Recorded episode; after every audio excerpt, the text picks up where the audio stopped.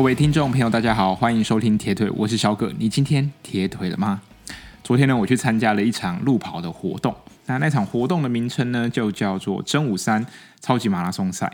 那这场比赛呢，总共有三个组别，第一个是五十三公里的超级马拉松，第二个是二十三公里，以及最后一个是休闲组的十三公里。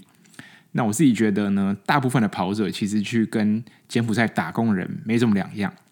那当你看到这些报名组别的时候呢，诶，你就是完全不会去想说，诶，到底跑起来的感觉如何？啊，到底比赛当天要怎么跑？你完全都不想，然后就看了，诶，五十三公里，诶，脑袋就不知道为什么就卡住。然后呢，大家开始讨论的时候，你就说好，五十三公里报报名的，结果表单填下去送出，然后就一去不回头。不过呢，其实。在昨天参加这场比赛的在前一天呢，我是骑脚踏车，就是礼拜六的长距离骑乘，那大约骑了一百四十公里左右吧。我觉得整个强度都算是蛮高的，再加上其实转换跑的时候，我觉得诶，身体给我的感觉是说，嗯，这个礼拜的训练量其实差不多了，如果再多下去，可能会没有办法负荷。所以呢，幸好我还能够保持清醒的，就是。在路跑比赛的当天就选择，那就就是跑一圈，因为五十三公里跟二十三公里的路线呢，其实是差不多的。五十三公里就是把二十三公里的路线跑两圈，然后再多一段呃上坡跟下坡这样子。所以我保持冷静的那个姿态，那保持清楚的想法，那控制整个跑步的强度呢，我就跑了二十三公里。那最后看表，结果大约是二十四公里，然后大约是跑了两个半小时。整个心率上没有来说很高，所以我觉得还算是一个不错的训练。对，那这场比赛呢，可以来分享一下。那这个比赛地点在新店的寿玄宫，那起跑的地点在这个寿玄宫旁边的呃广兴河滨公园。那其实我觉得这个地方办的赛事呢，因为如果大家一般直接去这个地方跑步的时候，这个主办单位呢就有在。当地就是会放一些补给，然后给来这边跑步的人吃。它有点像是那种山路的类似福和桥吧，就是大家喜欢跑山路、喜欢跑超马，或者是就是单纯喜欢跑步的人，这是一个练跑的一个地点。不过一般人可能不太知道这样子。不过这个地方单位的办的赛事，我觉得都很热情，尤其是他们的补给啊。其实现在嗯要在台北办比赛，我觉得吃的东西跟就是。他们志工都是非常热情，虽然他们志工可能一个站可能才两三个人而已，不过桌上的东西，饼干、可乐或是饮料，甚至我喝到我最有印象的就是酸梅加嗯、呃、梅子加柠檬，然后套成那样冰沙的一个感觉，喝完整个会让你想多跑一圈。不过我喝完是反而更冷静下来，觉得嗯到这边就好了。对，我觉得我觉得。在这个时候，我觉得报一场比赛，然后来当做练习，我觉得也不错啊。就是不然每每个礼拜可能都练习的地点就是像河河滨公园啊，或者是诶田径场这样子。诶，我觉得换个地点，换换一个一个不同的环境，来调试一下心情也也不错了。对，我觉得如果大家在赛前一个月，你只要保持一个就是原则，就是你不要因为呃报了比赛，然后看了大家起跑。然后，当身上穿着号码布，然后脚呢绑着晶片的时候，就克制不住自己。我觉得，如果你是这样的人，那我不建议你在呃赛前可以报比赛。你看，如果你是一个可以控制了自己的人，那你的想法呢跟思绪不会被你的肾上腺素带走的话，我还蛮建议，嗯、其实是可以报一场比赛。那距离的话，我觉得可以再多抓长一点点，因为毕竟如果你只抓个呃半马的话。我觉得稍微嫌少了一点。如果你是在准备二六的话，你可以准备一个类似超半马的一个距离，我觉得是很 OK 也很不错的。好的，那谈到跑步啊，其实最近距离比赛越来越近。那我想大部分的听众朋友应该都在练转换跑这个项目。那包含不论是嗯、单纯的转换跑也好，又或者是要跑出一个。在二二六或者是一一三最后的一个二十一公里跟四十二公里，要跑出好成绩，说实在，我觉得非常非常的不容易。我觉得也是我每一次练铁人觉得最难的一一个地方，可能练习状况好的时候，你会觉得嗯有自信、有信心能跑出这样的速度，但其实往往到了比赛的当天，可能因为嗯、游游完泳了，然后也骑完一百八十公里，要跑出预期的速度，我觉得非常的不容易。毕竟我们在练习的这样子的一个过程当中，我们很少会去呃面对这样的一个状况，就是先游泳，游泳完骑车，那骑车完再跑步。我知道外国有一些像他们 big day 训练呢，就是早上就是到游泳池游泳，然后结束呢会骑长距离呃脚踏车，那最后呢再跑步。不过他们那时候的跑步的速度呢就不会太强求说一定要跑到他们的目标配速，最主要就是。能够跑完他们当天设定的课表即可，除了可以提升自信之外，最主要是呃培养一个耐力，然后让你心里有个建设，说，诶，按照这样一个程序步骤，有没有什么地方会呃错失掉，或者是透过这个 big day 之后来检视一下自己有没有需要改正的地方，这样子。那其实我呃参加过这这几场比赛下来，不论是从去年的 CT 到今年的澎湖，我就觉得我自己的目标设定是希望，呃，最后的全马能跑进三三零之内。哦，这个非常的不容易。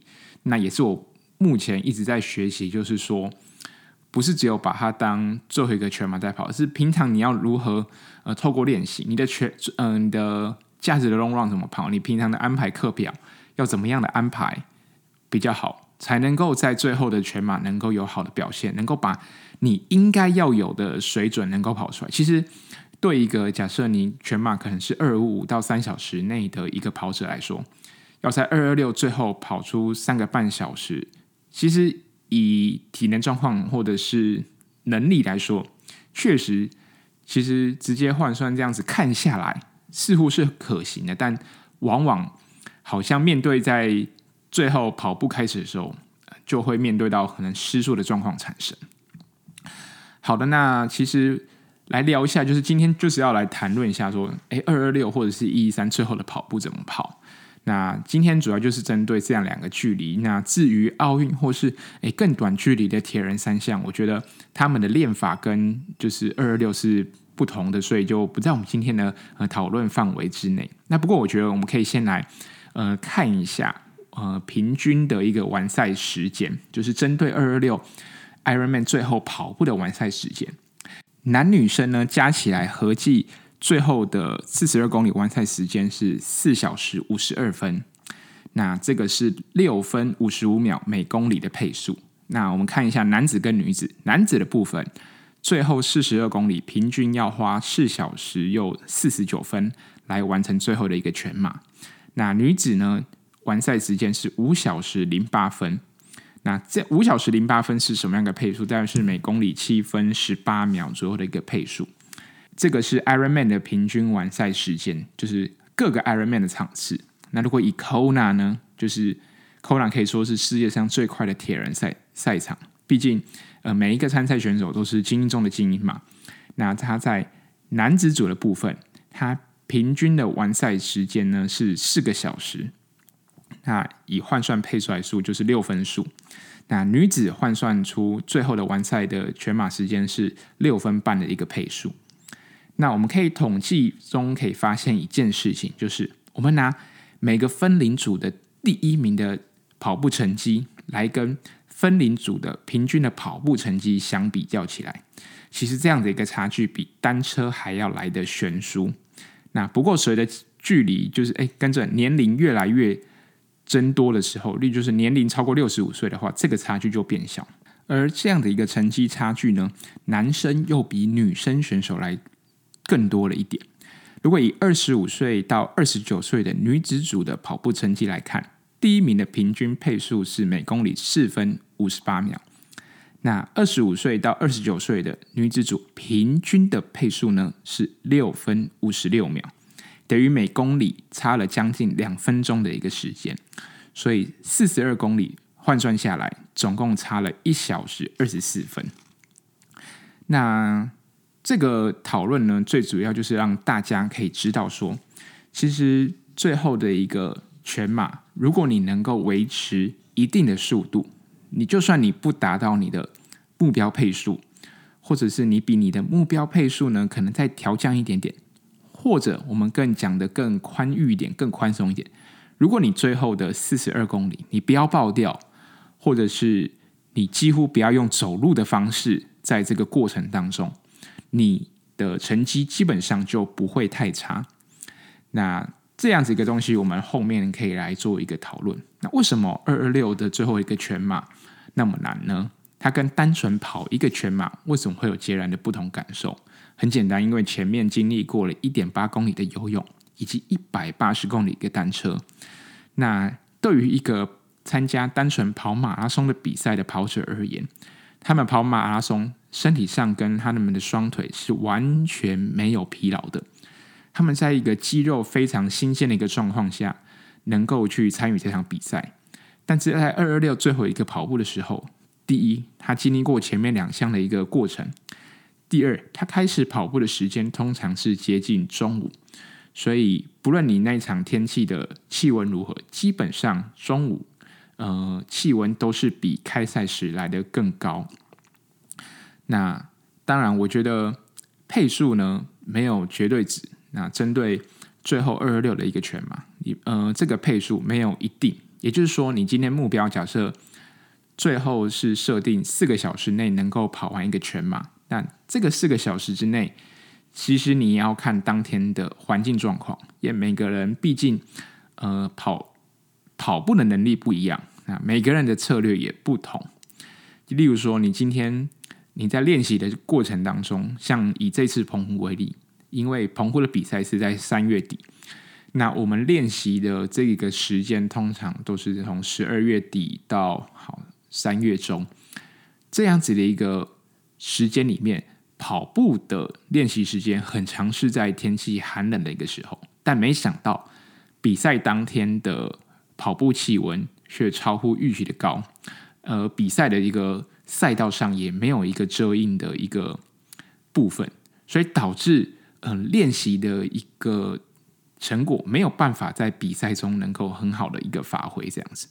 那每个人的跑力不同，跟策略不同，就是考虑到有些人本来就跑步就不是一个强项，他可能会选择用诶单车的部分来去追时间，又或者是他可能靠游泳。不过靠游泳来说，其实是相对比较难，毕竟游泳的距离最短，那你能够争取的时间也是最少。那大部分都是在呃单车跟跑步这两个项目来中做选择。你可能呃单车多用力一点，那跑步呢可能就是会放慢一点。那如果你单车骑的保守一点，那说不定你的跑步呢能够拉开与对手的一个距离呢，能够就扩大这样的一个差距。这样子。那不过我觉得在讨论这个全马的时候，我们也要先确定一件事情，就是说，诶，我们在骑单车的一个过程当中。我们身体的营养应该是补充在一个正确的一个状况底下，对，毕竟你可能其实有跑出你预期成绩的实力，但是你的补给没有做好，你的碳水、你的电解质没有确实的一个执行。那当你骑车骑太快的时候，会有一件事情，就是你我们的血液呢都会跑到四肢、跑到肌肉里面，那相对的，这时候的胃的血液就会减少，这也就有可能会影响到我们的吸收。所以一般来说，我们进到最后的跑步阶段之前，会在单车的那个赛段呢，最后大约可能抓个五到十公里左右的一个这样的一个距离，然后能够进行我们在跑步前的最后一次补给，就是你在下车之前先把补给都吃完，那避免在跑步的时候就是肠胃有不舒服的一个状况产生。那我自己建议呢，不论是你是一个有经验的铁人，或者是你刚接触。铁人三项的一个选手，你在转换跑一出去的时候，建议先放慢你的脚步。你的心里要告诉自己说，其实你可以跑得更快，但我现在要刻意放慢。你觉得你身体很轻松，那个都是你的头脑、你的身体在骗你。其实你的身体的疲劳比你想象中的更多，所以先放慢速度，或者是说，你可以先看心率。不过，我觉得你不论看不看心率，你就是要在心里中要有这样的一个想法：我要再慢一点，我要再慢一点，我要再慢一点。我跑了大概两到三 K 之后，你觉得可以再慢慢的加加上去，那你就再慢慢加，也不要一次加太多。毕竟呢，很多比赛，你看光跑一个全马，就是单纯跑一个全马哦，全马比赛是什么时候开始？三十公里之后，全马的比赛才开始。何况是二二六最后一个全马，所以呢，保守一点，绝对是不会有错的。那我想呢，大部分的人。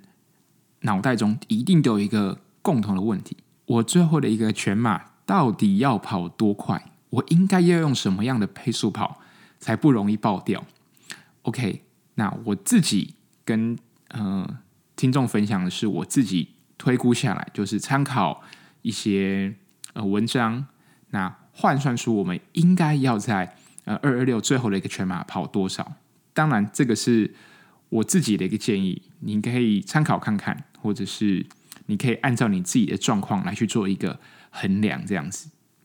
那如果你是没有参加过二二六，或者是你已经参加过二二六的，都没关系。基本上，我想大部分人你敢参加二二六，应该至少都跑过一次全马。因为我这一套的方法呢，是从呃单跑。全马的一个成绩，然后来换算出二二六最后全马应该要跑多快。OK，假设呢，你是一个全马三小时左右的一个跑者，那这套系统呢，将你预估的一个全马成绩再加上二十分钟，就会等于你的 Ironman 配速。不过，不过这个前提是你的 Ironman 比赛的气温要跟你。全马比赛当天的气温是一样的，OK，但基本上很难吧？以在台湾而言，如果你是比 CT 或者你是比 Ironman，OK 都可以。任何一场比赛，马拉松一个温度呢，大多是比台北马来的高。如果你是你的全马是以台北马来作为你的参考依据的话，那或者是说你也可以在夏天跑一场全马。那如果你是夏天跑一场全马，你就直接加。二十分，那大概率会等于你的二二六最后一个全马成绩。那如果你想更就是保守一点，你可以加二十五到三十分左右，我觉得都是 OK 的。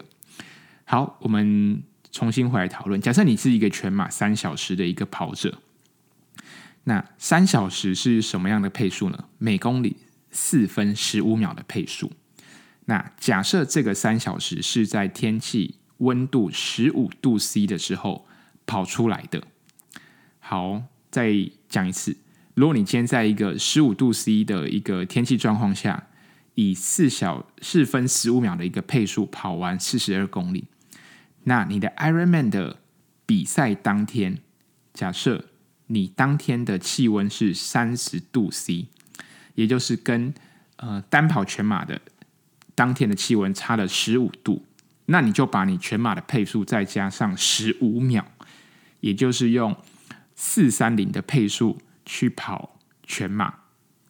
那四三零的配速呢，就是你全马是三小时十分。那刚刚提到这个成绩再加二十分钟，就是等于你的 Ironman 配速。那这样子加起来呢，是三小时三十三十分。那我自己觉得这样子的一个一套系统。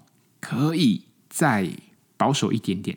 假设当天比赛的温度是三十度 C，但是体感温度是三十五度 C，那我们就用从三十五度扣掉单纯跑全马的十五度是二十，那四一五的配速再加上二十秒，等于是四三五的配速。四三五的配速换算成全马的成绩是三小时十三分。那三小时十三分，再加上二十分钟，等于是三小时三十三分。那三小时三十三分，就应该是你在三十度的二二六场地最后的一个全马要跑出来的成绩。OK，那因为我自己觉得台湾这个不适合直接从全马成绩直接推估到 Ironman 的马拉松成绩。因为最主要是，如果大家你的全马最好成绩是在冬天跑出来，但是大多数的铁人的比赛都是在夏天或者是温度还没有那么低温的时候举行。这一套系统，我觉得应该要把温度的这个客观条件呢加进去，才值得做一个参考。这样子啊，大家可以参考看看。不过提到这个东西没有一个绝对值，只是一个参考值。就是说，如果你能达到这样的一个配速，代表说，诶，其实你的各项的成绩都是很稳定，至少也可以告诉你说，你的单车的部分是没有太过照进，那反而能够让你能够达成你的比赛配速。不过这个东西我觉得都是经验啊，你不可能第一场然后用这套系统或这套模式去算出来你的一个成绩就能够达标，我觉得非常非常的不容易。这都是靠经验调整你的。单车，我觉得你要骑到你预估的成绩都不容易，何况是最后一个跑步，你还要跑在你自己所预估的成绩当中呢？我觉得真的是很难的一件事情。那刚有提到，我们呃转换跑一出去的时候呢，我们先不要看配速。如果你直接按照你的目标配速跑，那你的后面的后半段你可能很容易爆掉。所以我建议起跑前先看心率。那起跑的心率要抓多少呢？就是抓你你跑全马你的乳酸阈值的心率的百分之七十五到百分之八十。假设你你现在去跑一个可能八公里到十公里的一个成绩，所以你就是用大概八成力去跑。那你看一下你那个平均心跳多少？你拿这个心跳去乘以百分之七十五到八十，那就是你。刚开始起跑的时候的一个心率，那大概我觉得过了三到四 K，你可以让你自己的心率呢，像以我来说换算下来，我会看我的手表，我大概就是尽量抓在 Zone Two 的顶或 Zone 三的底部这样子。啊，大概就是你全马的配速的一个心率这样子。OK，其实每个场地刚提到温度客观条件都不同，在嗯，Kona 这样子的一个炎热的环境呢，那是包含澎湖，跟有些其实欧洲比赛 Ironman 它可能是在嗯，可能相对冬呃秋天或者是春天来举行，那他们的温度可能大约可能落在二十度左右。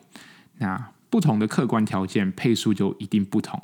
不过按照策略跟大方向，最后的排名绝对可以给出你一个满意的答案。结果你虽然你可能没办法达到你预期的配速，但是你按照方法，A 在起跑前先做好补给，那起跑时候呢，能够先给自己呃保守的一个心态，然后不断给自己鼓励。我觉得你不要太去在意这个配速，最后的一个成绩排名就可以知道你自己的成绩落在哪边。在讨论就是二二六周的全马，我还是给大家几点补充。第一个，我觉得你要。对自己保持信心，就是你单车或是你游泳落后的，你要想你可以靠跑步追回来。后追的心理压力通常会比较小。那你觉得跑步的动力来源是什么？是补给吗？其实对于大部分的人来说，如果你能在跑步这个项目能够追过前面的一个对手，那往往能够让你跑得更有动力、更有信心。这样子，那再来。呃，刚提到跑步既然放在最后一项，那他们最大在跑步之前最重要的一项，势必就是单车。那单车其实对跑步影响来说是非常的多，毕竟单车是有呃 fitting 的这样子的一个影响。如果你的 fitting 没有做好，势必也会影响到你呃跑步的一个成绩。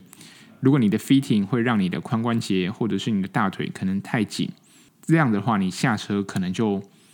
在跑步的一个肌肉的运用上面，可能就会没有那么的一个舒适，所以建议，如果你是一个一直觉得跑步都跑不好的人，可以去重新去 fitting 看看到底能够在单车上面能不能做出一些的改变，这样子。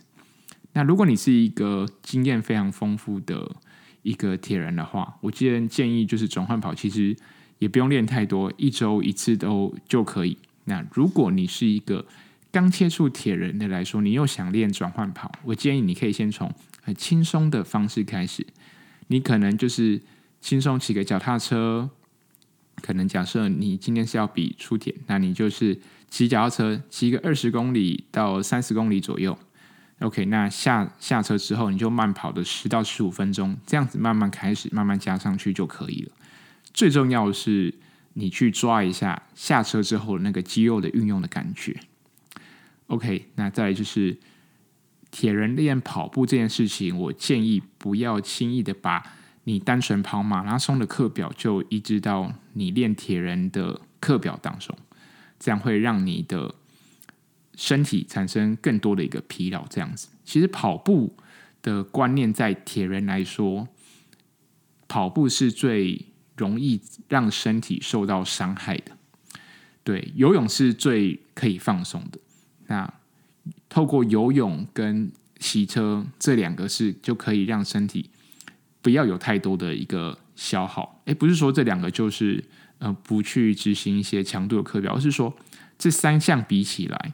呃，你如果你跑步就是已经很容易受伤，那如果你在跑步上做更多的强度的话，你想让跑步变得更好，然后你在跑步的这个项目当中，你又加了很多的强度的话，那身体反而容易受伤。这样，你可以把强度放在游泳的当中，又或者是放在骑车当中，就是可以去分散掉我们受伤的一个风险，这样子。那当然，其实刚刚提到了一些配速的策略，甚至是课表的安排，呃，包含我自己，其实很多东西是我还在持续当中。那现在我知道，越来越多人应该都有看到，就是有些人会在脚上绑所谓的跑步的功率计，也有人是透过跑步的功率计来去推算自己最后的 Ironman 应该呃的马拉松要怎么跑这样子。那我自己是觉得。就是刚回归一句，你只要不要跑到爆掉，按照你的一个节奏，按照跑步的一个策略下去执行的话，你基本上你能够完赛最后的一个成绩都能够高于你预期的一个成绩，这样子，连统计的数字都告诉你，你在跑步的部分差距，呃，第一名跟平均的成绩差距比单车还要多，代表有多少人？最后的比赛是输在跑步这个项目，不要说呃分龄组的铁人，那包含职业选手也是一样。不论像 Blummenfelt 或是 Eden，我们很少会看到他们两个这位选手都是在游泳出来，然后在呃 T one 转换区，他们可以在很前面领先的一个地位。他们通常都是在大约跑步接近呃中后半段，我觉得大约落在大概十七到二十几公里之后。他们就会超越第一名的选手，然后正式站上就是第一名的一个排行榜，然后最后拿下最终的一个胜利。所以，其实连职业选手都非常清楚他们的一个策略。对于分龄组选手来说，其实我们面对的对手只有自己，所以做好这样子的一个体能的安排与调试，我觉得就已经是能够非常非常难得可贵。然后。按照原则跑出成绩，我会想多尝试几次。那在每一次的失败当中，找出诶自己可能跑不好的原因，我觉得把它记录下来，这个东西会比只单纯听我讲，我觉得还来的一个更重要。这样子，节目最后来聊一下台北马拉松好了。录音的这一天刚好中午十二点是台北马拉松开放报名的一个时间。那这一次有很多人在讨论说，哇，怎么报名费又涨价了？然后怎么为什么原本跑步完还会送风衣外套，然后今年就只有送完赛 T 恤？其实对我来说，其实你我们先去比较一下，其实两千块新台币对于到底这样子一个报名费是不是贵的？我们要跟其他马拉松来比较好了。对，纽约马报名费多少钱？两百九十五块美金。柏林马多少？两百四十五块美金。好，离我们最近的冬季马拉松，两万五千三百块日币，大约是台币五千五百五十元。OK，那这个是属海外选手，因为有些马拉松它会分海外选手跟当地选手。那芝加哥是多少钱呢？两百四十美金。波士顿两百五十五。OK，上面刚刚提到都是六大马的一个金额。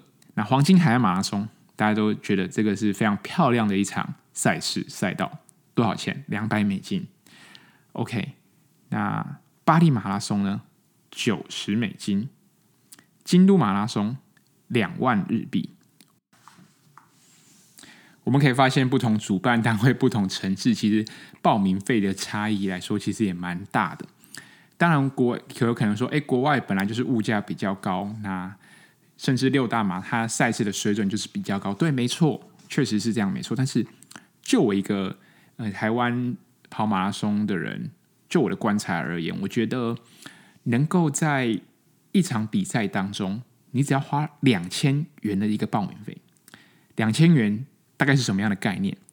其实看一场演唱会的门票呢，两千块，基本上你是看不到主舞台的人，看得到。OK，人小小的，你在小巨蛋上看一场陈绮贞的演唱会，两千块你坐在哪边？应该是咔咔叫。那你要很清楚的呢，看到台上演唱会的人要花多少钱？我觉得大概五六千块跑不掉，贵的呢，甚至到八千都有。OK，你看。两千块看一场演唱会，演唱会多多久？好，三个小时好了。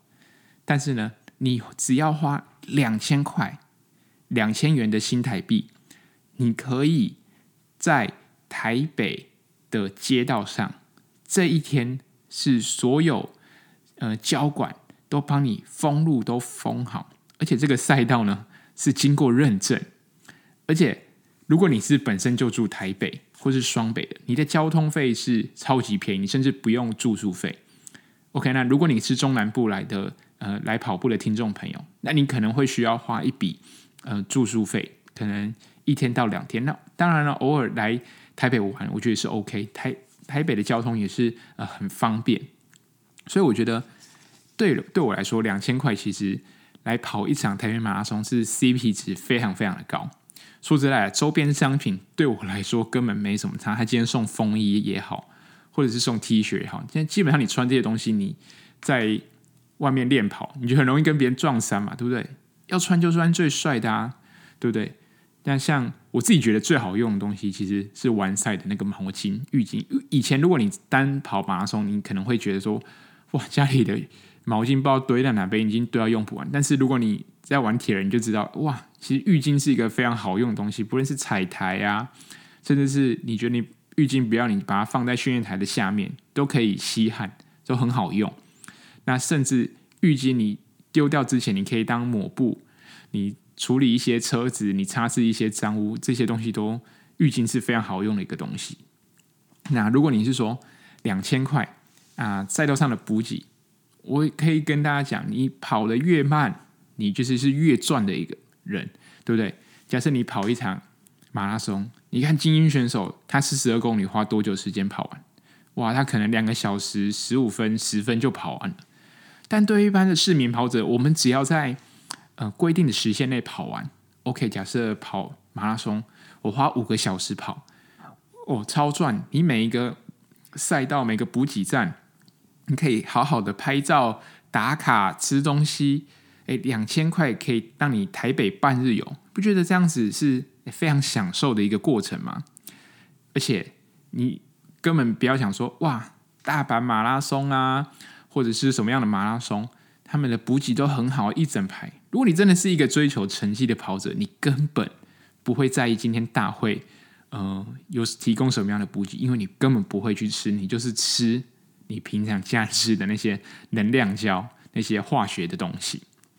那如果你是一个来享受一个赛道的一个跑者，那你在的你在赛道的时间越长越久，那对你来说，这个报名费就越越值得，也越值钱嘛，对不对？大家都跑一样的，你看你今天看一场演唱会，你两千块跟呃八千块，你的位置都不同。可是呢，你跑一场呃路跑比赛，你两千块跟职业跑者、精英选手。跑的路线一公尺都不差，都是一样享受在这个赛道。你的最后两百一百多公尺，你一样可以跑进台北田径场，根本就不亏。所以我觉得两千块是非常非常值得。不过呢，刚刚很不幸的中午一抢报名，好，结果台北嘛，就是报名的网站系统宕机，让我非常犹豫，是不是？哎，老天爷都叫我，你就休息吧，今年就不要参加。那我知不知道啊？不知道等下会不会修好？那我们今天的节目就到这边喽，我们下一次见，拜拜。